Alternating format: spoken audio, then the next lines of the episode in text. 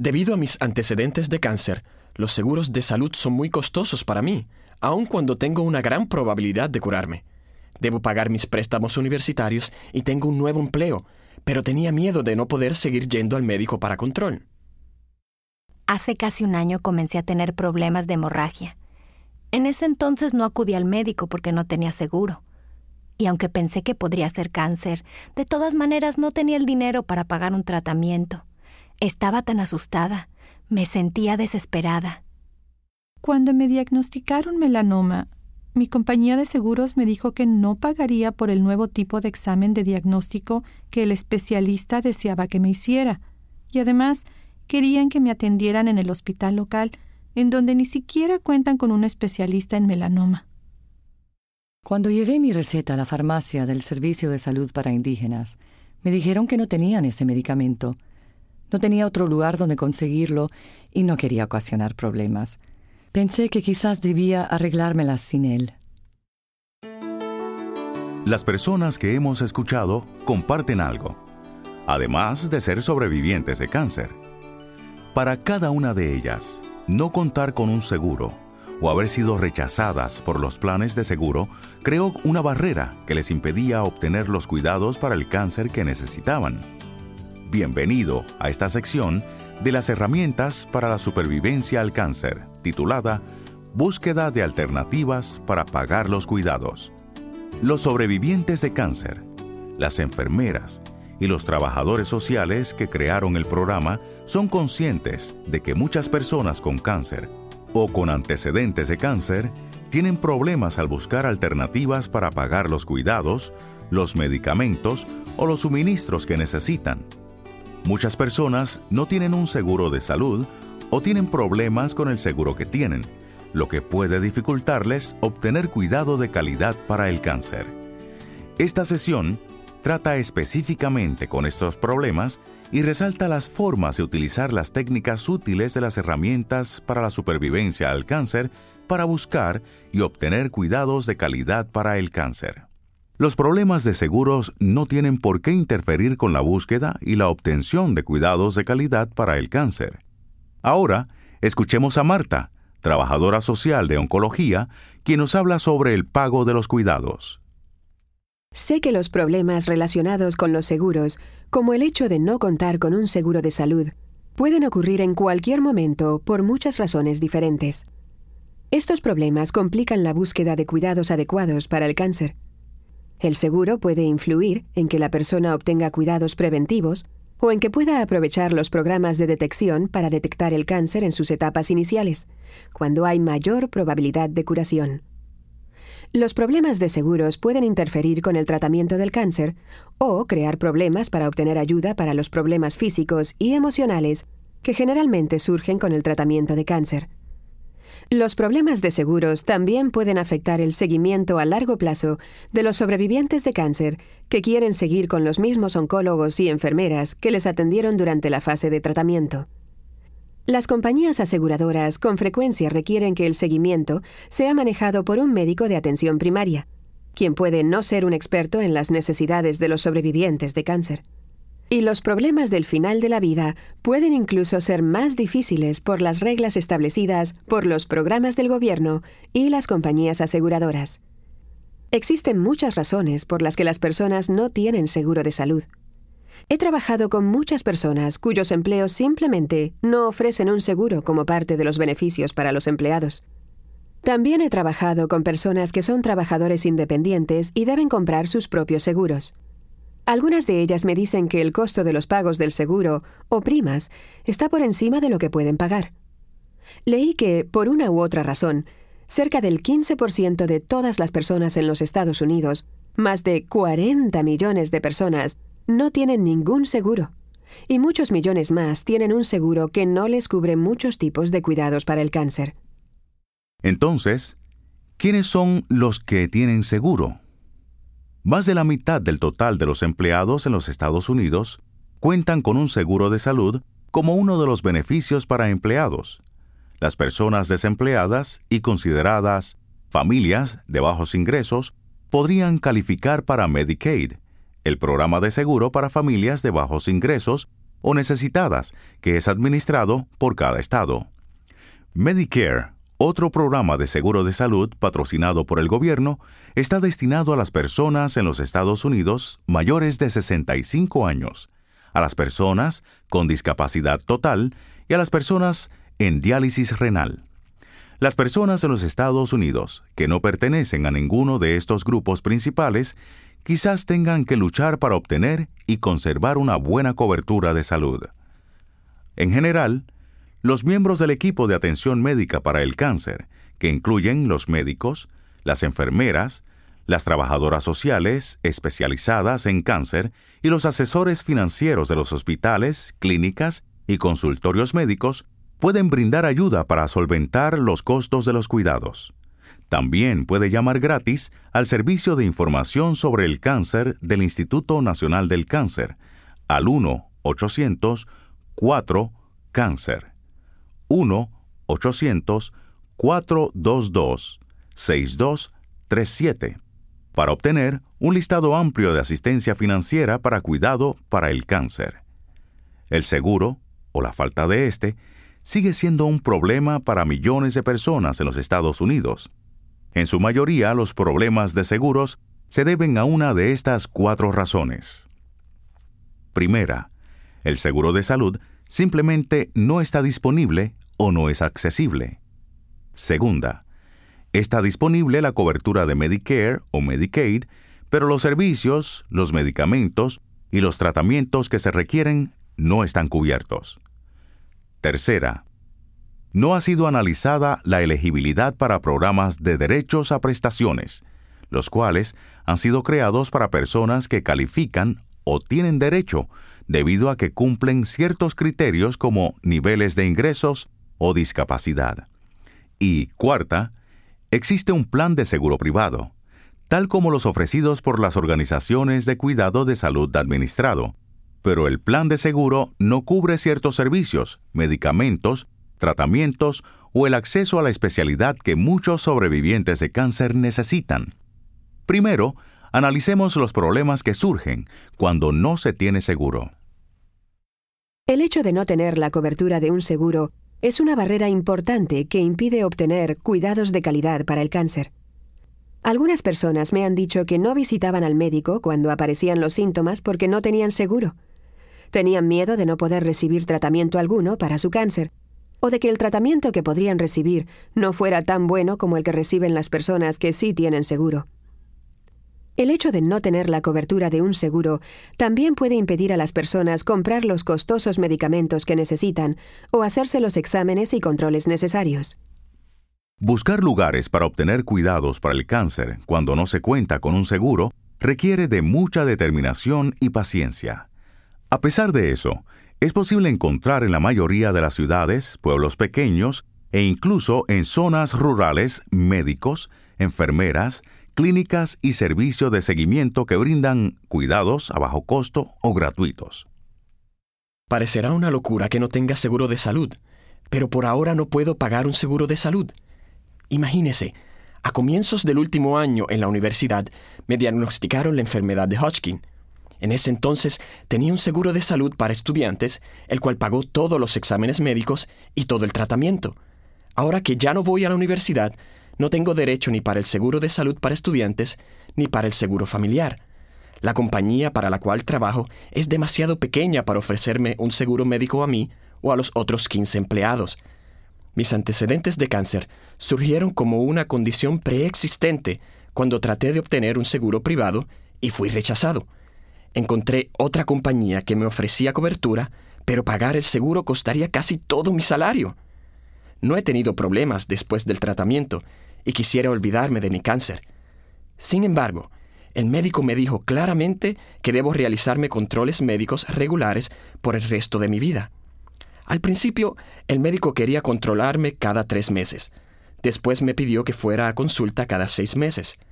En cada control me hacen exámenes que muestran que ya no tengo cáncer, y cada vez los médicos se alegran de que todo esté bien. Sin embargo, siempre tengo la preocupación de cómo pagar estos controles. Pensé en cancelar la próxima cita.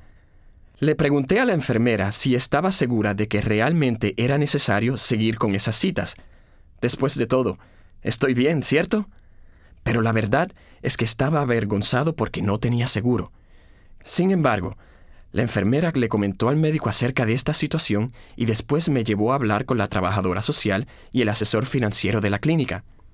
Sentí alivio al saber que el oncólogo accedió a verme para los controles de seguimiento, aun cuando no tengo seguro. El asesor me pidió que siguiera buscando un seguro que pudiera pagar y la trabajadora social me ofreció su ayuda para buscarlo. La trabajadora social me advirtió que probablemente no podía conseguir seguro para el cáncer pero que tratará de conseguir un seguro para accidentes y otras enfermedades. Muchos sobrevivientes de cáncer enfrentan el problema de buscar y obtener buenos cuidados de seguimiento.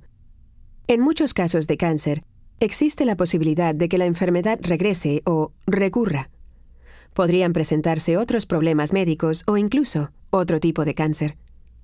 Es importante que los sobrevivientes de cáncer se aseguren de contar a todos los miembros del equipo de atención médica sus antecedentes de cáncer y el tipo de tratamiento que recibieron. Así, si el cáncer regresa, se detectará oportunamente.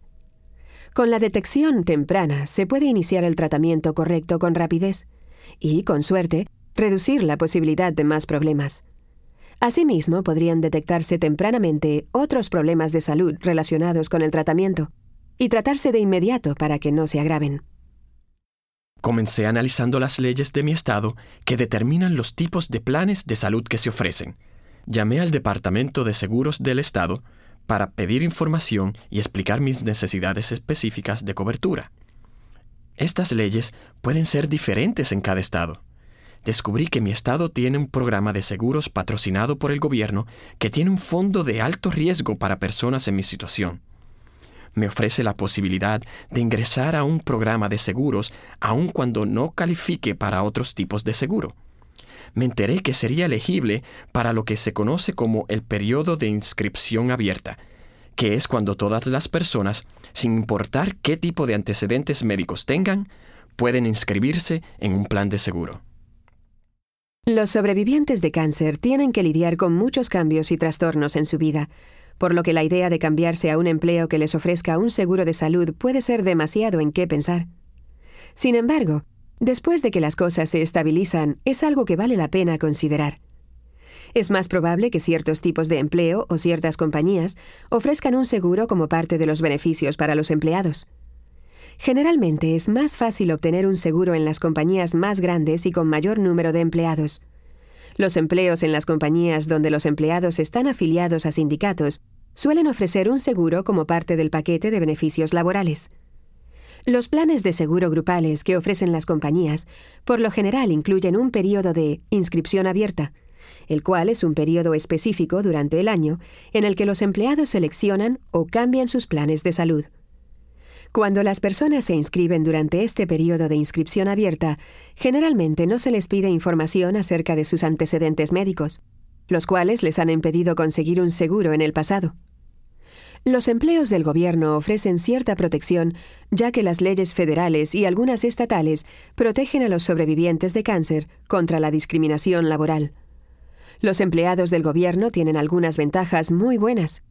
Continúan gozando de su seguro cuando cambian de empleo en el gobierno y tienen el derecho de demandar a su Organización de Mantenimiento de la Salud, HMO, derecho del que no siempre gozan las personas con otros tipos de seguro o planes de HMO. Los empleos del gobierno también extienden sus beneficios, como el seguro, al cónyuge que probablemente no puede conseguir su propio seguro. Escuche a Felicia, quien, al igual que Roberto, es una sobreviviente de cáncer, pero tiene una historia muy diferente. Mi esposo y yo llegamos de México como trabajadores rurales. Ambos trabajamos muy duro y hace algunos años nos convertimos en ciudadanos estadounidenses. Cuando comencé a tener un poco de hemorragia me asusté. Sabía que muchas mujeres en el condado tenían estos cánceres femeninos. Había conocido a muchas mujeres con cáncer y muchas de ellas ya habían muerto pensé que probablemente también lo tenía. No sabía conducir y no tenía forma de ir a la ciudad por mí misma. No le dije a nadie. Además, aun si me detectaban cáncer, mi esposo y yo no teníamos ningún seguro y no tenemos suficiente dinero para pagar las cuentas médicas tan costosas. En realidad me sentí desesperada y muy asustada. Entonces, un domingo, en la iglesia leí un letrero que decía que el siguiente domingo iría a la iglesia una enfermera especializada para hacer exámenes gratuitos de detección de cáncer. El letrero también decía que la iglesia brindaría ayuda en caso de que se necesitara tratamiento. Así que decidí ir. No sería necesario pedir ayuda especial para ir, ya que de cualquier forma íbamos a la iglesia todos los domingos. Tuve suerte. Bueno, no tanta suerte debido a que sí me detectaron cáncer, pero afortunada porque mi cáncer fue detectado a tiempo y podía ser tratado. Después del primer examen, la enfermera especializada pensó que podía tener cáncer. La iglesia ya tenía un plan para ayudar. Una mujer del grupo de mujeres de la iglesia se ofreció para llevarme al hospital, para que me hicieran la biopsia y otros exámenes. Cuando llegó el momento de la cirugía, mi esposo pudo pedir permiso para acompañarme. La Iglesia colabora con otro grupo comunitario para ayudar a pagar la cirugía y otros tratamientos para el cáncer a las personas que, al igual que yo, no tenemos seguro y no podemos pagarlo.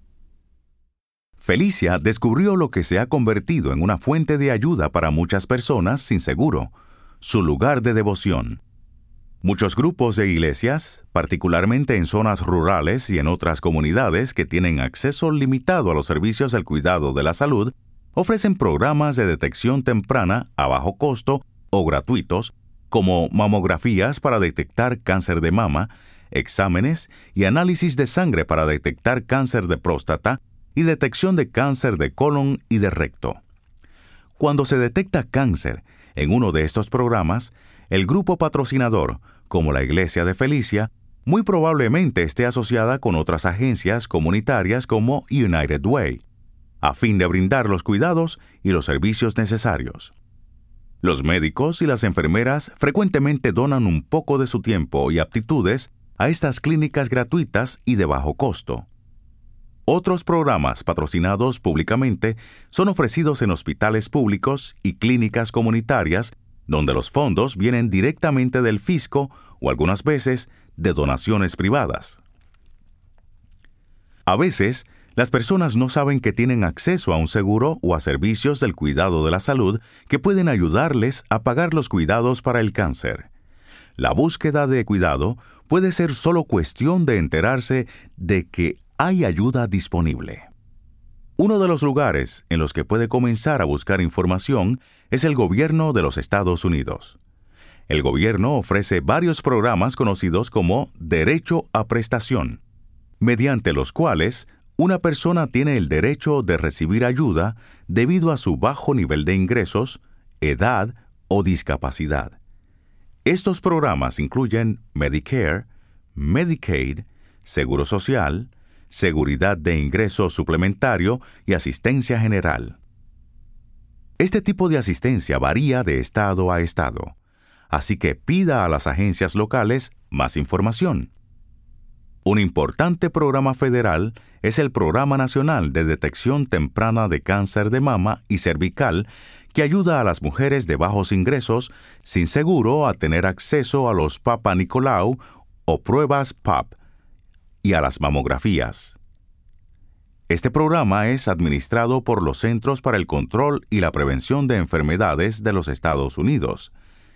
Si se le diagnostica cáncer a una mujer registrada en el programa de detección temprana, la mayoría de los estados ofrecen la ayuda de Medicaid para cubrir los costos del tratamiento.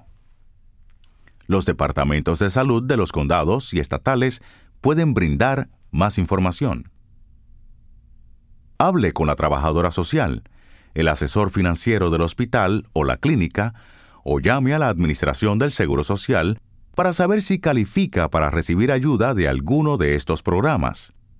Puede llamar directamente a la Administración del Seguro Social al número telefónico gratuito 1-800-772-1213. También hay un número de teléfono de texto 1 800 325-0778 para personas con discapacidad auditiva. El servicio del Seguro Social en línea tiene gran cantidad de información y también está disponible en español. Recuerde, estos números telefónicos y la dirección del sitio web los puede consultar en el folleto de recursos incluido en el programa Herramientas para la Supervivencia al Cáncer. Es buena idea que el médico, la enfermera, el trabajador social o el asesor financiero le ayuden a redactar una lista de preguntas o a escribir correctamente sus peticiones antes de hacer la llamada. Medicare brinda cobertura a casi 40 millones de personas en los Estados Unidos y es la fuente de pago de atención médica más grande del país. Se han propuesto diversos cambios para Medicare. Aún no se sabe si se implementarán, ni cuándo, ni cómo podrían afectar las coberturas de Medicare. Dado que los cambios en Medicare podrían afectar su cobertura, es importante estar pendiente y aprovechar cualquier nueva disposición. Las personas que califican para Medicare son las mayores de 65 años y las que tienen derecho a los beneficios del Seguro Social, las viudas o los jubilados de ferrocarriles. Las personas en diálisis renal y las que están totalmente incapacitadas y han cobrado Seguro Social al menos por dos años también califican para Medicare. Cualquier persona elegible para Medicare es inscrita automáticamente en la parte A, que cubre las cuentas hospitalarias de pacientes internados, el tratamiento y rehabilitación continuo en instituciones de convalecencia calificadas y la atención en centros de cuidados paliativos. La parte A es pagada por las aportaciones que los empleados y patrones hacen al Fondo Fiduciario de Seguros Hospitalarios de la parte A de Medicare. La otra parte de Medicare, la parte B, paga los servicios de médicos y los servicios hospitalarios de pacientes ambulatorios incluyendo las visitas a la sala de emergencias, las cirugías ambulatorias, los exámenes de diagnóstico, los servicios de laboratorio y algunos tipos de equipo médico.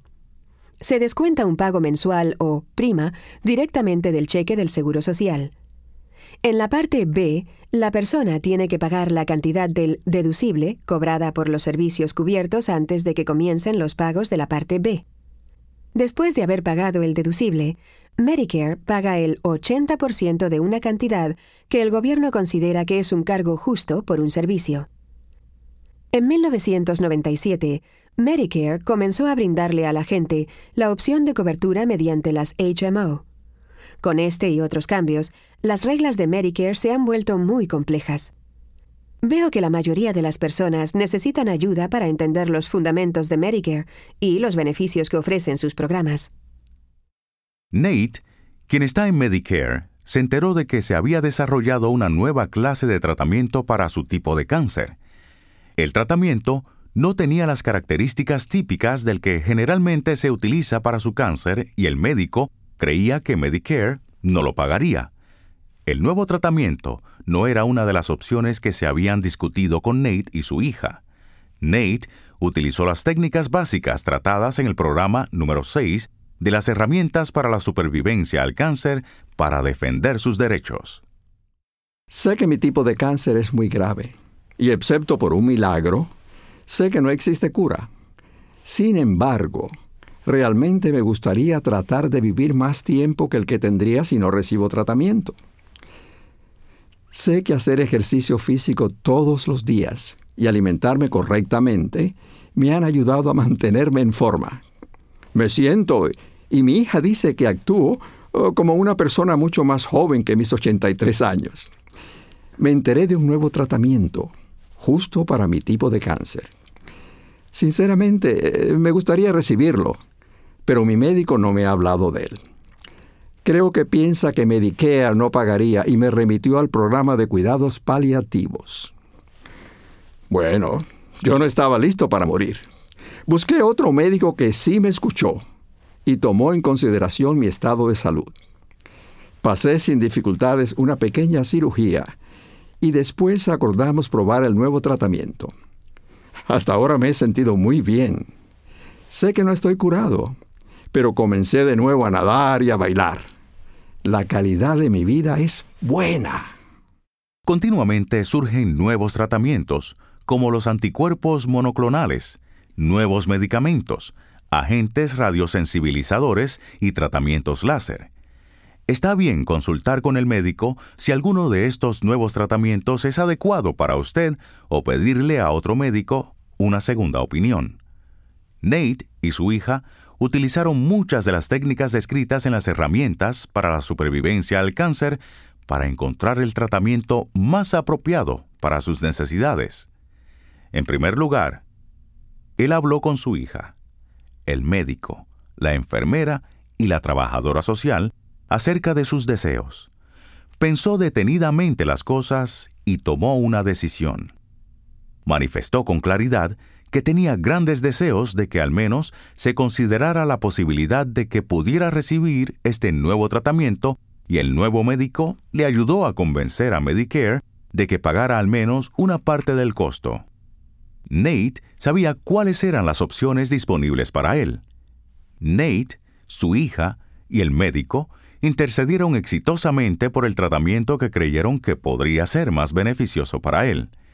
Aun cuando hablar sobre la muerte y el hecho de morir es difícil para muchas personas, la mayoría de los sobrevivientes de cáncer sienten alivio al saber que no serán una carga para la familia y que mantendrán su sentido de la dignidad incluso al final de la vida. Los servicios de cuidado paliativos y usar Medicare o el seguro del beneficio de los cuidados paliativos son formas de planear la fase terminal de la enfermedad. Una planificación anticipada, como esta, ayuda a muchos sobrevivientes de cáncer y a sus familiares a enfrentar el final de la vida de una manera muy positiva. Arlene y su familia lo afrontaron juntos y diseñaron planes que fueron evaluados por toda la familia. Sé que mi cáncer no es curable y muy probablemente continuar con el tratamiento para intentar controlarlo no me hará ningún bien. Sin embargo, siempre y cuando tome mi medicamento para el dolor, puedo seguir bastante activa. Me gusta estar con mi hija y mi hijo, con mis nietos y con mi perro. Ha sido cada vez más difícil pagar los servicios que he estado utilizando y los medicamentos que me ayudan a controlar el dolor y otros síntomas. Escuché acerca del Centro de Cuidados Paliativos, pero pensé que era un lugar donde las personas solo iban a morir. Quiero vivir el mayor tiempo posible y quiero que el tiempo que me queda de vida sea significativo. Además, me gustaría permanecer en mi casa. Sin embargo, me preocupa ser una carga para mi familia y me preocupan los costos de la atención que necesito actualmente y de la que necesitaré con el paso del tiempo. No es fácil para mí hablar acerca de esta fase de mi enfermedad. Además, me da la impresión de que el médico evita el tema de mi muerte. Tenía miedo de que si suspendía el tratamiento ya no vería a los médicos y a las enfermeras que he llegado a conocer y en quienes confío. Pero finalmente le conté a la enfermera del consultorio médico mis preocupaciones por los costos y ella me sugirió que investigáramos lo que ofrece el programa de cuidados paliativos de Medicare, llamado Beneficio de Cuidados Paliativos de Medicare Averigüé que los criterios de admisión requieren que el médico y el director médico del Centro de Cuidados Paliativos expresen por escrito que soy una enferma terminal, lo que significa que si la naturaleza sigue su curso, puedo vivir incluso varios meses. Tengo que dar mi consentimiento informado, el cual simplemente dice que es mi elección recibir el beneficio de un centro de cuidados paliativos mi atención tiene que ser proporcionada por un centro que esté certificado por Medicare. El centro certificado aplica un abordaje de equipo que nos permite a mí y a mi familia ser parte de la planeación de mis cuidados. Los otros miembros del equipo son una enfermera registrada, un médico, una trabajadora social y mi pastor puedo recibir ayuda de un dietista, de un fisioterapeuta, de un terapeuta ocupacional e incluso de un terapeuta del habla. Ofrecen servicios las 24 horas del día, cuidados domiciliarios en caso de ser necesarios, asistencia domiciliaria de un auxiliar de salud, equipo y suministros médicos, medicamentos recetados para el dolor y otros síntomas, e incluso atención por duelo para mis familiares. La mayor parte de los cuidados serían proporcionados en mi propia casa, pero también soy elegible para recibir atención de relevo periódica, que son los cuidados de corto plazo proporcionados por alguien que no sea ni mi hija ni mi hijo, de manera que puedan tener un descanso, un relevo en mi atención. Una vez que reuní toda la información y entendí lo que realmente significa la atención en un centro de cuidados paliativos, fue más fácil tomar la decisión de utilizar el beneficio. No fue difícil encontrar un programa de cuidados paliativos en mi ciudad. Antes no tenía acceso a muchos de los servicios que ahora tengo en el centro, y mis gastos han disminuido considerablemente. Esto es bueno para mí, pero también es bueno para mi familia. Ahora ya no me preocupa tanto ser una carga. Mi hija y su esposo, mi hijo y su esposa y yo hemos diseñado un plan que combina un poco de su tiempo con el tiempo del auxiliar de salud domiciliario para ayudarme en casa. Sé que viviré la última etapa de mi vida con dignidad y en mi propio hogar. Definitivamente no quiero estar sujeta a todas esas extravagantes medidas de alta tecnología, rodeada de extraños, ni confinada a un cuarto de hospital impersonal. Estas cosas son muy importantes para mí. Existen cerca de 2.500 programas de cuidados paliativos. Están en los 50 estados, en el Distrito de Columbia y en Puerto Rico. El 90% de estos centros de cuidados paliativos están certificados por Medicare. Muchas pólizas de seguro privadas han copiado el beneficio de cuidados paliativos de Medicare, por lo que las personas que no tienen Medicare, sino un seguro privado, con frecuencia disponen de este beneficio. Arlene y su familia, al igual que otros sobrevivientes de cáncer que ya ha escuchado, utilizaron las técnicas útiles de los programas anteriores de las herramientas para la supervivencia al cáncer para crear un plan de cuidado que pudiera mejorar su calidad de vida. Buscaron información acerca de las opciones disponibles y hablaron con el médico y otros miembros del equipo de atención médica acerca de sus deseos tomaron decisiones y resolvieron problemas relacionados con el pago de los cuidados y negociaron con los miembros de la familia y el equipo médico sobre los planes de cuidado. Arlene creó su propio plan, el cual se ajusta a sus necesidades y deseos. Otro programa federal que ayuda a pagar algunos gastos relacionados con el cáncer es Medicaid. Medicaid paga por un grupo determinado de servicios para las personas de bajos ingresos que son ancianas, no videntes, discapacitadas, que reciben asistencia pública e incluso personas que tienen empleos con bajos salarios. La mayoría de estas personas no forman parte de grupos que califican para otros tipos de seguros ni pueden pagarlos. Medicaid, al igual que Medicare, es administrado por los centros de servicios de Medicare y Medicaid. Cada estado decide quién es elegible para Medicaid, el tipo, cantidad y duración de los servicios que pagará o cubrirá. Cuánto pagará por los servicios y además administra su propio programa. Sin embargo, independientemente de las decisiones de cada estado, las leyes federales exigen que el programa de Medicaid de cada estado cubra la atención hospitalaria para los pacientes internados y ambulatorios, la atención en hogares de convalecencia y los cuidados domiciliarios al igual que los cuidados proporcionados por médicos, parteras y enfermeras especializadas. Medicaid también debe pagar los servicios de laboratorio y rayos X, los servicios de detección, diagnóstico y tratamiento de menores de 21 años y la atención proporcionada por clínicas de salud rurales y otros centros de salud comunitarios patrocinados por el gobierno. Medicaid paga primas de Medicare, y algunos otros requerimientos de costos compartidos y paga los medicamentos recetados a ciertas personas de edad de bajos ingresos y otras personas discapacitadas. La persona debe solicitar al programa de Medicaid para ser elegible para cobertura médica. La solicitud para Medicaid se puede presentar en una agencia local de Medicaid estatal o la trabajadora social del hospital le puede ayudar con la solicitud. La elegibilidad para poder recibir ayuda de Medicaid está basada en varios factores, tal como los bienes de una persona, es decir, lo que posee, cuánto dinero tiene en sus cuentas bancarias, acciones o dinero en efectivo y sus ingresos. Las reglas son diferentes en cada estado. La trabajadora social puede ayudar a los sobrevivientes de cáncer y sus familiares a evaluar su probabilidad de obtener ayuda de Medicaid. Lidia describe la ayuda que ella y su familia recibieron de Medicaid.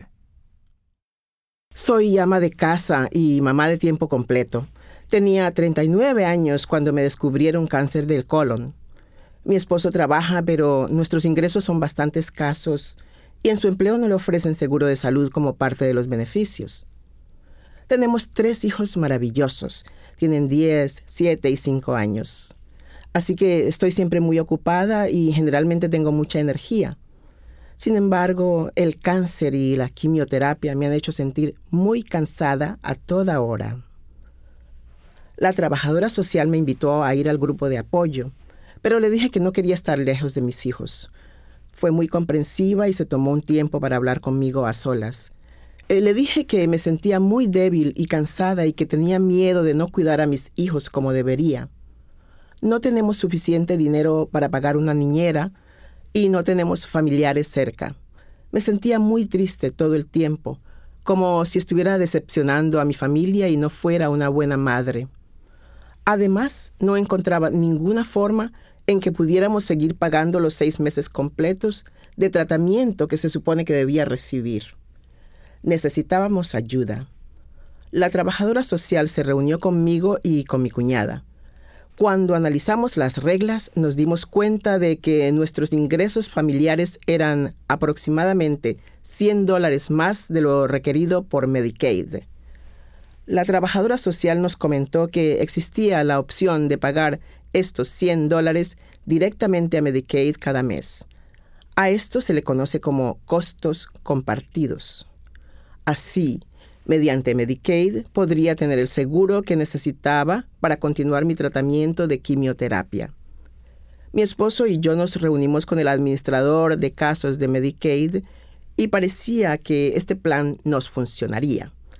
Trabajamos con él para ver si podíamos calificar para otros servicios. Medicaid tiene otras disposiciones que pueden ayudar a las familias a pagar los gastos de enfermedades crónicas. Algunos sobrevivientes de cáncer necesitan cuidados en hogares de convalecencia, al menos temporalmente, y algunas veces a largo plazo. Los gastos de los cuidados en estas instituciones pueden superar los 5 mil dólares mensuales. Estos costos pueden agotar los ahorros de toda una vida de las parejas de edad. En 1988, el Congreso de los Estados Unidos hizo algunos cambios en Medicaid que evitan lo que se conoce como empobrecimiento del cónyuge. Dejar al cónyuge que queda viviendo en el hogar con poco o ningún ingreso o recurso. Estas disposiciones se aplican cuando una persona de la pareja está en un hogar de convalecencia y se espera que permanezca ahí al menos 30 días. Una vez más, el trabajador social, el asesor financiero o la agencia de Medicaid de su localidad pueden ayudar a las parejas a utilizar este beneficio cuando resulte aplicable y asegurarse de que la casa y los recursos del cónyuge están protegidos. A pesar de que Medicaid paga muchos servicios para las personas de bajos ingresos, hay cosas que podrían ser importantes para algunos sobrevivientes de cáncer, aunque no para todos. La historia de Janet brinda un ejemplo de cómo encontrar alternativas para obtener cuidados no disponibles mediante Medicaid o que podrían no estar disponibles en las organizaciones de cuidado de salud administrado o en otros planes de seguros privados. He sido cantante de un club nocturno desde que llegué a la ciudad. Sin embargo, al igual que muchos cantantes, compositores y otros tipos de artistas independientes y luchadores, no tengo un empleo regular y no tengo un seguro de salud. Siempre creí que era demasiado joven y saludable para enfermarme. Así que imagínese cuál fue mi sorpresa cuando me enteré de que tenía cáncer de mama. Mis ingresos eran y siguen siendo muy limitados. Así que no tuve problemas para calificar para Medicaid. Me hicieron una mastectomía, una cirugía para extirparme todo el seno. Al principio me interesaba únicamente librarme del cáncer. No tenía suficiente ánimo para pensar cómo iba a quedar, ni cómo me sentiría después de la cirugía. Sin embargo, una vez que terminó el tratamiento y quise regresar a trabajar, estaba muy deprimida porque no podía olvidarme de mi cáncer cuando trabajaba. El trabajo siempre fue un maravilloso escape, pero ahora no podía ocultar o incluso olvidar por un momento que tenía cáncer. No podía ponerme los vestidos escotados que generalmente me gusta usar y que creo son importantes para mi carrera como cantante de canciones románticas. Había hablado con el cirujano sobre la reconstrucción, pero Medicaid, al menos en este estado, considera la reconstrucción del seno como una cirugía estética. Un día fui al hospital para hablar con mi enfermera de oncología y ella notó algo que me estaba incomodando. En todo caso, hablamos y le conté todo. No me prometió nada, solo me dijo que investigaría si existía algún tipo de fondo especial en alguna parte de la ciudad, tal vez en un hospital de entrenamiento, que pudiera ayudarme con la reconstrucción de mi seno. Fue realmente fantástico. Encontró un programa en el hospital comunitario donde me operaron. El hospital tiene un programa de capacitación para cirujanos plásticos y se especializa en ofrecer cirugías a sobrevivientes de cáncer que quieren una cirugía reconstructiva o restauradora si estaba de acuerdo en que un residente de cirugía plástica me operara, el fondo pagaría la cirugía y todos los cuidados de seguimiento. Me tranquilizaba la confianza que tenía mi enfermera en los cirujanos y en el equipo de cirugía reconstructiva. Para mí todo resultó grandioso. Janet pensó detenidamente en sus necesidades y finalmente le dijo a alguien que deseaba ayuda. Juntas analizaron las opciones que había para Janet y después negociaron el tipo de servicios que necesitaría. Muchas personas que han servido en cualquiera de las Fuerzas Armadas de los Estados Unidos son elegibles y tienen derecho a algunos tipos de apoyo proporcionado por la Administración de Veteranos de los Estados Unidos, la VA. Las reglas han cambiado y los veteranos ahora tienen que inscribirse cada año para recibir estos servicios. Ha habido una reducción en las coberturas y la VA motiva a los veteranos a conservar cualquier seguro de salud que tengan. Sin embargo, para las personas que califican, el sistema de la VA puede brindar la ayuda tan necesaria para buscar y obtener cuidados. Cuando me retiré del servicio militar, me dediqué a trabajar en la granja de mi padre y he estado ahí desde entonces, excepto que ahora es mi granja. Al igual que muchos otros granjeros, no tengo un plan de seguro de salud y me hace falta un par de años para calificar para Medicare. Mi cáncer pone en peligro mi estilo de vida en la granja junto a mi esposa y mi hijo con su familia. No estoy seguro si podré seguir trabajando o por cuánto tiempo. No tengo idea de cómo pagar mi tratamiento. La hija de mi vecino, quien fue enfermera en el ejército, me preguntó si había pensado en consultar si podría recibir atención médica en el hospital de la Administración de Veteranos, conocido como la VA. A decir verdad, ni siquiera había pensado en la VA. Averigüé que la VA ofrece beneficios a cualquier persona que haya prestado servicios en las Fuerzas Armadas de los Estados Unidos. Estos servicios incluyen atención médica, medicamentos recetados y cuidados a largo plazo en instalaciones de la VA. El centro médico más grande y cercano de la VA está bastante lejos de mi granja. Sin embargo, también averigüé que la VA tiene un arreglo contractual con el centro de tratamiento ubicado cerca de mi casa, de manera que ahí podría recibir atención médica. He aprendido que no tengo que dar por hecho nada así que negocié mis planes de tratamiento con el asesor de beneficios de la VA antes de tomar mi decisión final. Para calificar para los servicios de la VA, primero debo presentar una solicitud de inscripción al paquete de beneficios de los uniformados. Se puede solicitar en el centro médico de la VA más cercano o en cualquier oficina de beneficios para veteranos. Allí me asignan a uno de los siete grupos de prioridades. Los grupos de prioridades sirven para destinar los recursos de la VA a los veteranos que necesitan más ayuda.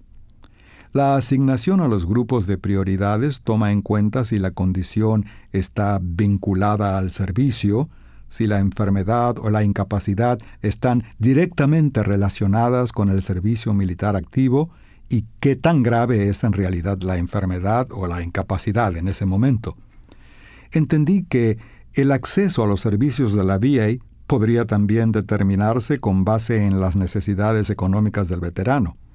En virtud de que los fondos para los servicios que se ofrecen en la VA se deciden anualmente en el Congreso, estos pueden cambiar cada año. Esto también fue una novedad para mí. Siempre he ignorado la política. Ahora he aprendido a prestar atención a cómo mi representante en el Congreso y los senadores votan acerca de los problemas de los veteranos. La trabajadora social y el asesor de beneficios de la VA me ayudaron a determinar mi elegibilidad y a inscribirme. Averigüé que la VA y el Instituto Nacional del Cáncer tienen un acuerdo mediante el cual la VA cubrirá los costos de los cuidados si decido participar en un ensayo clínico patrocinado por este instituto. Conseguí que mi tratamiento para el cáncer fuera cubierto por la VA y sigo recibiendo cuidados de seguimiento mediante los beneficios de la Administración de Veteranos. Usted puede consultar a un asesor de beneficios de la Administración de Veteranos en cualquiera de sus centros médicos o llamar al Departamento de Beneficios Federales para Veteranos y Dependientes al número gratuito 1-800-827-1000. Existen otros lugares en donde puede buscar servicios de cuidado para el cáncer gratuitos o de bajo costo. Es muy probable que en cada comunidad se ofrezcan muchos de estos servicios. Algunas organizaciones, como la Sociedad Americana del Cáncer y la Sociedad de Leucemia, tienen cobertura en todo el territorio estadounidense. Otras, como las que son administradas por agencias comunitarias e iglesias, tienen objetivos muy específicos para sus localidades. Un buen lugar para empezar a buscar estos servicios es en el hospital de su localidad. Algunos hospitales públicos de diversas ciudades han creado programas para ofrecer atención a personas sin seguro de salud. Muchos de estos hospitales y servicios están vinculados a programas oncológicos universitarios o de centros médicos y ofrecen servicios a personas con cáncer. Una vez más, su trabajadora social puede ayudarle a localizar un programa de cuidados para el cáncer que ofrezca los servicios que necesita. Otro recurso posible que muchas personas utilizan para solucionar problemas financieros inmediatos es la opción de un convenio de liquidación anticipada de viáticos. Glenn averiguó acerca de esta opción cuando llegó el momento de pagar algunas de las facturas de la granja. Mi esposa, mi hijo y yo nos reunimos con un asesor de beneficios en las oficinas de beneficios de la Administración de Veteranos. Le expliqué que estaba un poco preocupado por nuestra liquidez. Después de todo, nuestro sustento depende de la cosecha de maíz que sembramos en la primavera. El asesor me preguntó si tenía seguro de vida. Nunca había escuchado acerca del convenio de liquidaciones anticipadas hasta que la idea surgió en esta reunión con el asesor de beneficios. Puesto que mis asuntos están en su mayor parte en regla por los muchos beneficios de la VA, la idea de un convenio de liquidación anticipada podría ser algo apropiado para mí. Este convenio significa que puedo ceder mi póliza de seguro de vida a una compañía que liquida por adelantado. A cambio, recibiría al instante un porcentaje del valor nominal de la póliza. Los convenios de liquidación anticipada han existido desde hace mucho tiempo, pero se han vuelto muy comunes porque son utilizados cada vez más por personas jóvenes que tienen SIDA, y otras que padecen enfermedades que ponen en riesgo su vida, generalmente las que están en la etapa terminal de la enfermedad. Utilizar este convenio me permitiría disponer del dinero de la póliza del seguro de vida mientras sigo vivo. En este momento, todavía no estoy seguro si lo voy a hacer, pero es algo en lo que mi familia y yo tenemos que pensar. Existen ciertas restricciones acerca de cuáles personas pueden utilizar el convenio de liquidación anticipada. En general, la esperanza de vida de la persona debe ser corta, y el médico debe hacer una declaración en donde diga que la persona goza de plenas facultades mentales. No todas las pólizas de seguro o de vida ofrecen esta opción, pero la trabajadora social, el asesor financiero o un experto en administración de bienes pueden ayudarle a averiguar si la liquidación anticipada es una posibilidad para usted y a localizar a un experto confiable en este tipo de convenios. El asegurado debe contratar a un abogado para que revise el contrato de la liquidación anticipada antes de decidirse por esta opción. Cada delegado o departamento de seguros estatal puede ofrecer información acerca de los detalles de este tipo de convenios en cada estado. Una liquidación anticipada puede ser una parte importante de la planificación de los bienes. Esta opción puede representar para un sobreviviente de cáncer la forma de desahogar su estrés financiero. Sin embargo, se debe hacer una investigación bien detallada las deficiencias de cobertura de los seguros representan un problema en crecimiento en virtud de que las compañías que ofrecen cuidados de salud administrado, o HMO, están proliferando en el sistema estadounidense del cuidado de la salud. La mayoría de las HMO son empresas con fines de lucro. Su meta es hacer ganancias. Todas las HMO, incluso aquellas que más ofrecen a sus pacientes, buscan alternativas para reducir los costos. Sin embargo, las HMO no tan buenas buscan alternativas que no siempre favorecen a los intereses de sus pacientes. Por tal motivo, los rechazos de reclamaciones y las negativas a pagar por ciertos servicios, planes de tratamiento y medicamentos continuarán en cierto modo siendo un problema, aún para las personas que tienen en orden su seguro de salud. La trabajadora social puede ayudarle a lidiar con esto. Como trabajadora social, he aprendido que hablar con las personas acerca de los problemas que pueden surgir nos ayuda a todos a idear planes para manejar el problema o evitar que se convierta en un problema. Si usted considera que el seguro o la falta de éste se convertirá en un problema en algún momento, es importante que le comente a los médicos, las enfermeras y a la trabajadora social. Si tiene dudas relacionadas con su cobertura o si piensa que el tipo de servicios a los que tiene acceso se verán afectados por la cobertura de su seguro, o la falta de él, mi consejo sería que se informe, y lo antes posible. Su médico, enfermera, trabajadora social o asesor financiero deben estar capacitados para ayudarle a evaluar su cobertura. Una vez que haya entendido perfectamente lo que su seguro le pagará, lo que no le pagará y cómo funciona su plan de seguro, podrá entonces empezar a idear alternativas para compensar las deficiencias de cobertura de su seguro. La historia de Cynthia es común. Se enteró de que tiene un tipo de cáncer que la mayoría de los expertos consideran que requiere cuidados muy especializados. Ella tiene seguro, pero la compañía de seguros no estaba preparada para pagarle a Cynthia los gastos de un especialista o de un centro oncológico que no fueran las instituciones o los médicos que la compañía tiene contratados para ofrecer cuidados por un costo predeterminado. Por la información que encontré a partir del primer diagnóstico, sabía que el melanoma era una enfermedad mortal y que su tratamiento era complicado. Estaba sorprendida y molesta, porque mi HMO no autorizaría ni pagaría el tratamiento en el centro oncológico, me dijeron que tenía que ir a la clínica oncológica del hospital local, aun cuando esa clínica ni siquiera cuenta con un especialista en melanoma. Estaba convencida de que el plan de tratamiento que me ofrecía mi HMO no me daría la mejor probabilidad de curarme. Por la misma fecha leí en el periódico una historia sobre otra mujer en mi misma situación. Ella comentaba su punto de vista acerca del centro oncológico.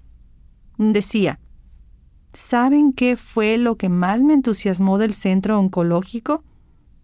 Que todos los pacientes se la pasaban mirando el reloj. Tenían cáncer y querían regresar a sus trabajos o a seguir con su vida cotidiana. Tenían esperanza. Bien, pues yo también quiero vivir. Quiero tener ese tipo de esperanza. Quiero continuar con mi vida. Tengo seguro. El empleo de mi esposo me proporciona el seguro como beneficio laboral. Nuestro seguro forma parte de un plan que ofrece una HMO. Cuando mi esposo y yo leímos el folleto de beneficios, sentimos como si estuviéramos leyendo en otro idioma. Había muchas palabras nuevas que no entendíamos. Fue muy difícil para mí entender lo que sí nos pagarían y lo que no nos pagarían. También encontré otro folleto útil llamado Lo que los sobrevivientes de cáncer necesitan saber acerca de los seguros de salud, publicado por la Coalición Nacional de Supervivencia al Cáncer. Este folleto describe los tipos de seguros de salud, los aspectos fundamentales de Medicare y las protecciones por ley. Da sugerencias sobre lo que se tiene que hacer cuando el seguro rechaza una reclamación era justamente lo que necesitaba para empezar mi proceso de búsqueda de información. Conseguí una copia de este folleto llamando al número gratuito de la Coalición Nacional de Supervivencia al Cáncer 1888 650 91 27. Así que continué con mi proceso de búsqueda de información, solo que esta vez buscaba otro tipo de información. Necesitaba averiguar cuáles eran mis derechos en lo que respecta al seguro y cuáles eran las opciones más eficaces de tratamiento para mi cáncer. Mi médico y el especialista en melanoma también me ayudaron. Estaban dispuestos a presentar una apelación al director médico de la HMO. Si hubiera sido necesario, estaba dispuesta a contratar a un abogado experto en leyes de seguros. Después de que recibí mi diagnóstico, conocí a un sobreviviente de cáncer que recibió ayuda de su congresista. Me sorprendió.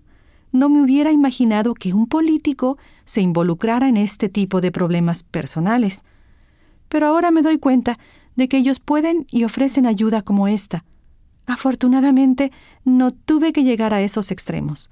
Sin embargo, es bueno saber que existe este tipo de ayuda. Sabía que tenía que ser muy asertiva y aprender tanto como pudiera acerca de mi cáncer y del tipo de tratamiento que más probablemente me funcionaría. Me convertí en un continuo y gran dolor de cabeza para todos en la HMO. Finalmente, fui directamente con el gerente del Departamento de Recursos Humanos de la empresa de mi esposo. La persona que decidió que el plan de la HMO fuera parte del paquete de beneficios de los empleados. La compañía terminó por amenazar a la HMO con cancelar la cuenta con la compañía si no autorizaba mi tratamiento en el centro oncológico. Actualmente sigo en tratamiento y la HMO continúa financiando mi plan de cuidados. Analicemos cómo Cynthia recurrió a varias técnicas útiles del programa de las herramientas para la supervivencia al cáncer. Primero, buscó y encontró información que la ayudó a entender la situación de su seguro. Investigó y entendió las opciones de tratamiento para su tipo de cáncer. También aprendió acerca de sus derechos y sobre qué hacer cuando su solicitud para un cierto tipo de procedimiento fue rechazada se puso en contacto con los integrantes del equipo de atención médica para crear su plan de cuidados. Tomó decisiones acerca de qué hacer y cómo hacerlo. Después, utilizó las técnicas útiles descritas en el programa Defensa de sus Derechos de las herramientas para la supervivencia al cáncer, para interceder con el fin de obtener el tipo de cuidado que ella sabía que necesitaba.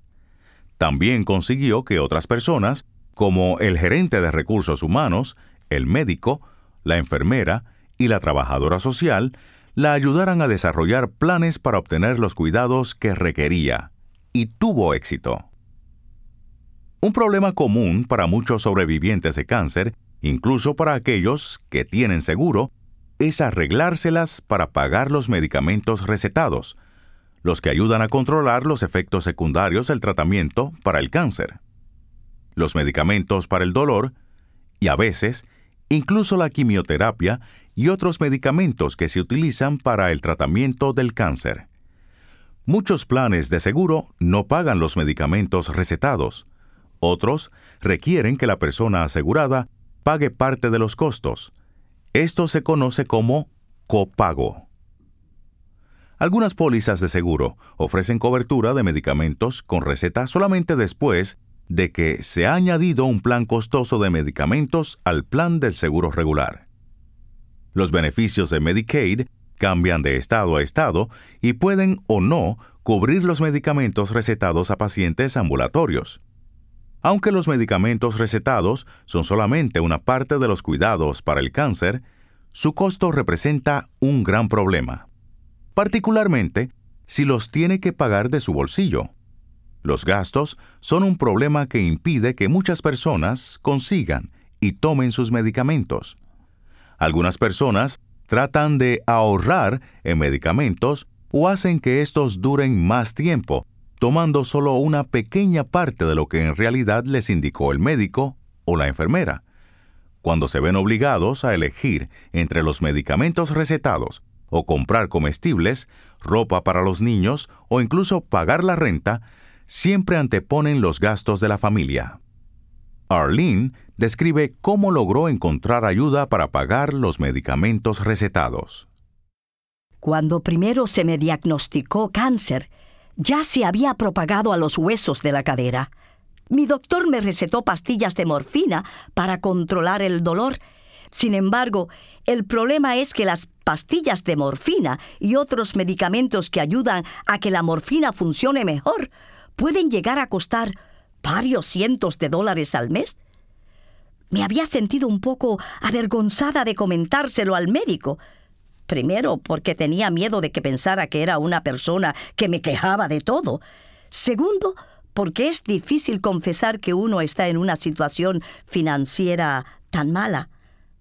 Sin embargo, Sherry habló con el médico y le explicó mi situación y le preguntó si podía ayudarme a inscribir en un programa de asistencia para el pago de medicamentos con receta. Descubrí que muchas de las grandes compañías de medicamentos tienen programas como este para proveer gratuitamente medicamentos recetados a personas que no pueden pagarlos. La enfermera de radiología y yo trabajamos juntas en el proceso de solicitud. Y de esta forma pude conseguir gratuitamente y por el tiempo que sea necesario los medicamentos para aliviar mi dolor. Cuando pagar los medicamentos recetados es un problema, es importante recurrir a la ayuda de la enfermera, la trabajadora social o el asesor financiero, quienes están capacitados para iniciar el proceso de solicitud de inscripción en algunos de los programas de asistencia para el pago de recetas médicas. Generalmente, esto es algo que uno no puede hacer solo. La compañía americana de investigación y fabricación de farmacéuticos, Pharma, publica una guía para el médico con los programas vigentes de asistencia farmacéutica disponibles. Puede obtener una copia en el sitio de Internet de Pharma. Si no tiene acceso al Internet, consulte en la biblioteca local. La mayoría de los programas requieren pruebas de que la persona no reúne las condiciones para otros tipos de asistencia financiera, una solicitud con todos los datos y una receta médica indicando el suministro de medicamentos por tres meses. Las compañías envían los medicamentos directamente al médico o en ocasiones envían vales al paciente para que pida la receta médica en la farmacia. En estos programas, Puede tomar de uno a tres meses conseguir los medicamentos dependiendo de la compañía. Entre tanto, el médico o la enfermera puede darle al paciente muestras de medicamentos o el paciente puede obtener una tarjeta de descuento temporal. Si los medicamentos se necesitaran por un periodo de tiempo largo, el paciente y la enfermera o el médico necesitarán planear con antelación para que el proceso se inicie antes de que tengan que volver a pedir las recetas. Needy Meds es un centro de información en donde ofrecen información relacionada con programas de asistencia farmacéutica. El servicio es gratuito, pero Needy Meds no ofrece asesoría individual. Si desea más información, visite el sitio web de Needy Meds. El sitio web de OncoLink también tiene una sección especial que ofrece información acerca de programas de reembolsos. En el folleto de referencia encontrará estos sitios web y los números telefónicos. Además de los programas de asistencia farmacéutica, muchas compañías farmacéuticas cuentan con una línea telefónica directa de asistencia con los seguros, que ayuda a las personas a clasificar los reclamos de seguro por los productos de la compañía. Los vendedores profesionales que representan a las compañías de medicamentos pueden informarle cómo llamar al teléfono directo de ayuda sobre los seguros que ofrece la compañía a las compañías farmacéuticas que se dedican a desarrollar nuevos medicamentos, algunas veces se les permite ofrecer nuevos medicamentos aún antes de que sean aprobados para su uso común. Esta asistencia con frecuencia se utiliza cuando no existen otras opciones reales de tratamiento. Los nuevos medicamentos están disponibles a través de lo que se conoce como uso compasivo. Muchos HMO y compañías de seguro solo pagan los medicamentos que están incluidos en la lista de medicamentos aprobados en el Bademecum. La HMO puede comprar medicamentos a precios más bajos que son ofrecidos a grupos que requieren grandes cantidades de medicamentos. Las HMO a veces piden a los médicos que utilicen medicamentos genéricos, los cuales tienen el mismo ingrediente activo que los medicamentos de marca, en lugar de los medicamentos de marca que son más costosos. Algunas HMO y compañías de seguros piden a los médicos que receten medicamentos diferentes que, según las HMO, pueden tener los mismos efectos que los medicamentos de marca. Esto ha sido un problema que muchos sobrevivientes de cáncer han tenido que afrontar. Por ejemplo, cuando les recetan un medicamento nuevo para prevenir o mitigar las náuseas y el vómito. Algunos de estos nuevos medicamentos son costosos, especialmente aquellos que se administran por vía intravenosa. Algunos llegan a costar entre 100 y 200 dólares por cada dosis. Los medicamentos antiguos para las náuseas cuestan mucho menos, algunos menos de un dólar por dosis. Sin embargo, presumiblemente los más costosos controlan mejor las náuseas y el vómito ocasionados por algunos tipos de quimioterapia. Si las náuseas y el vómito son tan severos como para acudir al consultorio médico o a la clínica, entonces los medicamentos más caros pueden ahorrar una costosa consulta médica y tratamientos adicionales.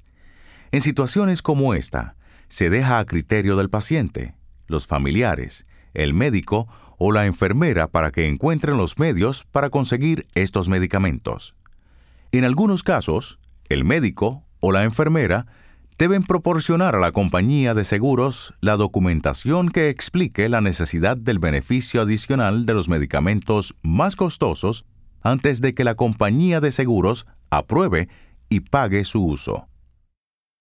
Soy americana nativa. Me operaron de cáncer de mama en un hospital del Servicio de Salud para Indígenas. Cuando regresé a casa, llevé mi receta a la farmacia del Hospital del Servicio de Salud para Indígenas, que está en mi reservación. La farmacéutica me dijo que no tenían el medicamento que el médico me había recetado. No tenía suficiente dinero para pagar este medicamento en otra farmacia, y además no existe otra farmacia en las cercanías. No es mi estilo provocar problemas, así que simplemente regresé a casa. En la siguiente ocasión que fui a la clínica a ver a la enfermera especializada, ella me preguntó si el medicamento me había provocado algún efecto secundario. Le tuve que decir que no lo había tomado, que no me lo pudieron dar en la farmacia de mi hospital. La enfermera comentó que había escuchado que ese medicamento no estaba en la lista de medicamentos aprobados por el Hospital del Servicio de Salud para Indígenas, en lo que ellos llaman el Vademecum. Ella decidió verificarlo. Llamó a otras enfermeras que trabajan con americanos nativos y al hospital y averiguó que este medicamento sí estaba en el Vademecum, pero que no todas las farmacias de estos hospitales lo tienen en inventario. Las otras enfermeras sugirieron que mi enfermera o mi médico hablara directamente con la farmacéutica. Estas enfermeras también comentaron que ayudaría a enviar a la farmacéutica una copia de mi plan de tratamiento y uno o dos artículos de las revistas médicas que explican el plan de tratamiento. Mi enfermera y el médico así lo hicieron y ya no tuve ningún problema. Después de esto, la farmacia del hospital consiguió muy pronto el medicamento y lo tienen en inventario para mí. Aun cuando la historia de Lucy involucra una situación con el Servicio de Salud para Indígenas, muchos planes de seguro y programas de derechos de prestaciones no tienen toda la información necesaria para tomar buenas decisiones acerca de qué medicamentos deben tener en inventario o cuáles deberían tener disponibles para las personas cubiertas por estos planes. Con frecuencia, la solución a este tipo de problema es muy simple. Implica solo un poco de esfuerzo por parte del médico o la enfermera, quienes pueden fácilmente ofrecer el tipo de pruebas necesarias para motivar a la compañía de seguros o al farmacéutico para que tenga disponibles ciertos medicamentos. Nuevamente, solo decir al médico o a la enfermera o a la trabajadora social que tiene un problema es el primer paso para que puedan resolverlo. Algunas veces, un medicamento genérico que tiene los mismos efectos que el de marca es una buena alternativa para abaratar los costos de los medicamentos recetados. Muchas compañías farmacéuticas proveen a los consultorios médicos muestras de los medicamentos que recetan frecuentemente. Es tarea del médico o la enfermera decidir a cuáles pacientes darles las muestras gratuitas. Existen programas federales, estatales e incluso institucionales que pueden ayudar a las personas a conseguir los medicamentos recetados que necesitan. Estos programas tienen criterios de elegibilidad o formas para decidir cuáles pacientes pueden recibir este tipo de ayuda. La trabajadora social o el farmacéutico pueden ayudar con información acerca de este tipo de ayuda.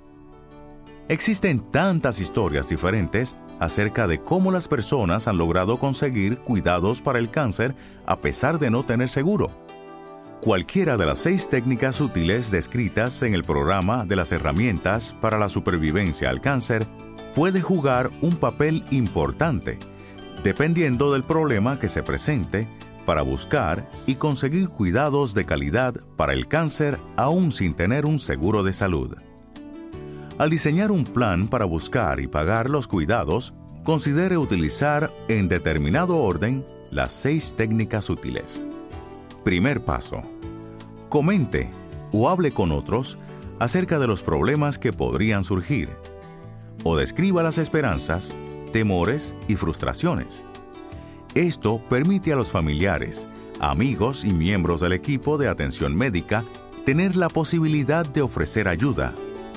Segundo, busque información confiable y precisa o busque a alguien que le ayude a conseguir esta información averigüe cuáles son las posibilidades e identifique claramente sus deseos y lo que necesita.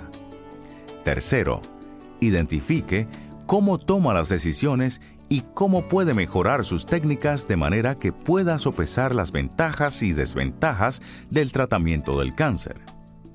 Cuarto, utilice sus aptitudes de solución a los problemas para manejar situaciones complicadas. Un quinto paso podría implicar la negociación, un tipo de proceso de cooperación. Las técnicas de negociación le ayudan a negociar con otras personas y en el proceso se definen claramente las funciones y responsabilidades mientras maneja su diagnóstico y tratamiento para el cáncer. Todas estas técnicas combinadas son críticas para conocer y luchar por sus derechos. La sexta técnica como sobreviviente de cáncer. Es cierto que encontrar y obtener estos cuidados podría significar que el sobreviviente, los amigos o familiares del sobreviviente o cualquier otra persona del equipo de atención médica necesitarán promover y realizar algunas actividades adicionales para garantizar estos importantes servicios del cuidado de la salud. Sin embargo, la ayuda existe y también existen cuidados de calidad para el cáncer. Este es el final del programa Búsqueda de Alternativas para Pagar los Cuidados.